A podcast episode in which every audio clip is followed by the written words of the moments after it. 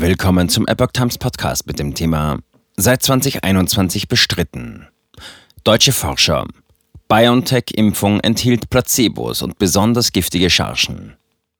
Ein Artikel von Tim Sumpf vom 7. Juli 2023. Hinweise auf besonders schlechte Chargen der Corona-Impfung gab es bereits 2021. Erneut scheint sich zu bewahrheiten, was Behörden und Hersteller vehement bestritten haben, wie eine Studie aus Dänemark zeigt. Die BioNTech-Impfstoffe waren alles andere als gleichwertig. Deutsche Wissenschaftler haben verblüffende Beweise dafür gefunden, dass ein erheblicher Teil der in der Europäischen Union eingesetzten Chargen des Impfstoffs Covid-19 von Pfizer-BioNTech aus Placebos bestanden haben könnte. Das deutet darauf hin, dass das Paul-Ehrlich-Institut PEI diese Chargen nicht einmal einer Qualitätskontrolle unterzogen habe.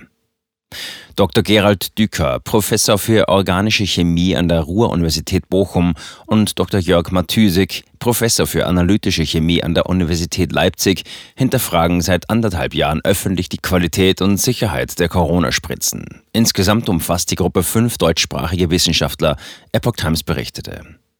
Drei Gruppen von Impfstoffen. Düker und Matysik traten kürzlich erneut an die Öffentlichkeit. In der Sendung Punkt Preradovic der deutschen Journalistin Milena Preradovic diskutierten sie über Unterschiede in den Impfstoffchargen. Ihr Ausgangspunkt war eine dänische Studie, die enorme Schwankungen bezüglich der Nebenwirkungen verschiedener Chargen des Corona-Wirkstoffs von Pfizer-BioNTech zeigte. Die Abbildung in der Studie umfasst über 40 Impfstoffchargen, die in Dänemark verimpft wurden. In Abhängigkeit der verabreichten Dosen zeigen sich dabei bezüglich der Anzahl der vermuteten Nebenwirkungen drei Gruppen, die die Forscher farblich hervorhoben. Böse Zungen könnten das Placebos nennen. Grüne Chargen wiesen dabei ein mäßiges oder mäßig hohes Maß an unerwünschten Ereignissen auf. Wie Dücker erklärt, handelt es sich dabei um die Chargen, die in Dänemark am meisten verwendet wurden. So wurden aus einer einzelnen Charge über 800.000 Dosen verabreicht. Diese wurden mit etwa 2000 Verdachtsfällen auf unerwünschte Ereignisse in Verbindung gebracht. Analog ist in der gesamten Gruppe mit einer Nebenwirkung pro 400 Dosen zu rechnen. Zitat, das ist nicht wenig, wenn man das vergleicht mit dem, was wir sonst von Grippeschutzimpfungen kennen, sagte Düker. Insgesamt fallen über 60 Prozent aller verabreichten BioNTech-Dosen in Dänemark in die grüne Gruppe. Daneben gibt es blaue Chargen. Diese seien offensichtlich mit einer außerordentlich hohen Anzahl von unerwünschten Ereignissen verbunden. Wie Dicker feststellt, wurden in Dänemark von keiner der blauen Chargen mehr als 80.000 Dosen verabreicht. Möglicherweise seien diese besonders schlechten Chargen von den Gesundheitsbehörden stillschweigend vom Markt genommen worden. Dennoch gab es in einzelnen dieser Chargen bis über 8000 gemeldete unerwünschte Ereignisse. Insgesamt ergibt sich in allen blauen Chargen eine Melderate von einem vermuteten unerwünschten Ereignis pro elf Dosen. Düker erklärte jedoch, dass einige der blauen Chargen sogar mit einer Melderate von 1 zu 6 verbunden sind.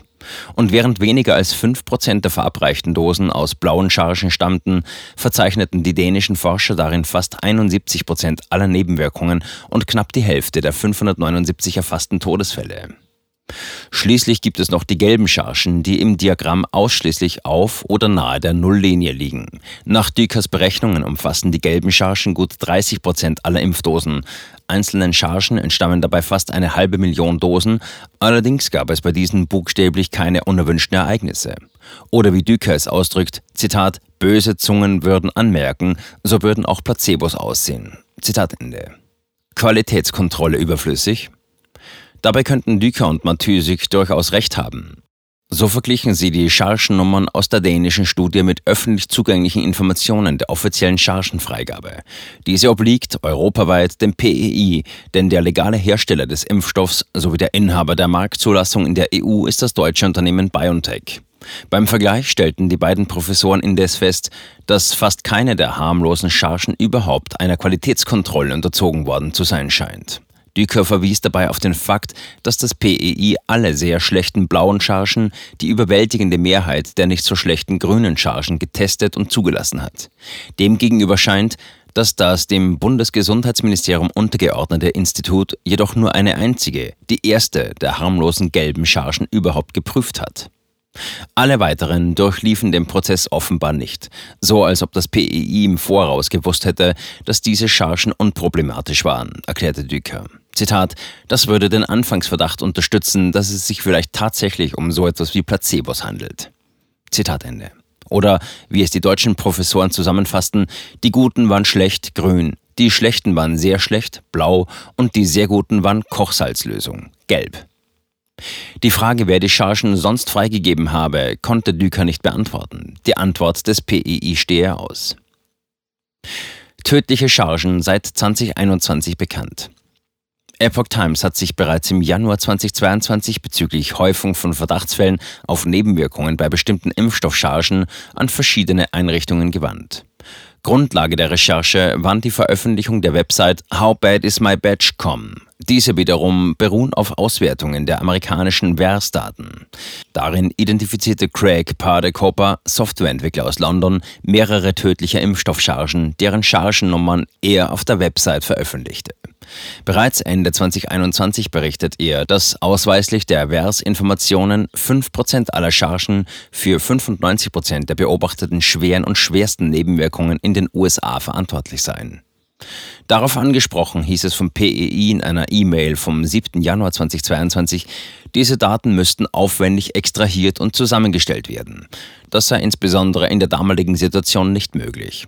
Zitat, Häufungen von Verdachtsfallmeldungen würden aber auffallen und dem würde nachgegangen. Zitat Ende. Von Seiten der Europäischen Arzneimittelagentur EMA hieß es im selben Zusammenhang auf mehrmalige Nachfrage, Zitat, Sicherheitssignale im Zusammenhang mit Chargen sind äußerst selten. Die EMA hat bisher bei keinem der Covid-19-Impfstoffe chargenbezogene Probleme gesehen oder bestätigt, obwohl hunderte Millionen Dosen verabreicht wurden. Zitat Ende.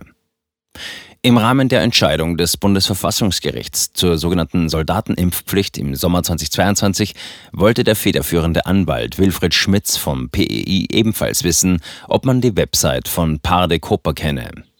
Der anwesende Sachverständige des PEI verneinte erneut. Epoch Times hat anlässlich der jüngsten Entwicklung Pfizer BioNTech sowie das PEI und die EMA erneut um Stellungnahme gebeten.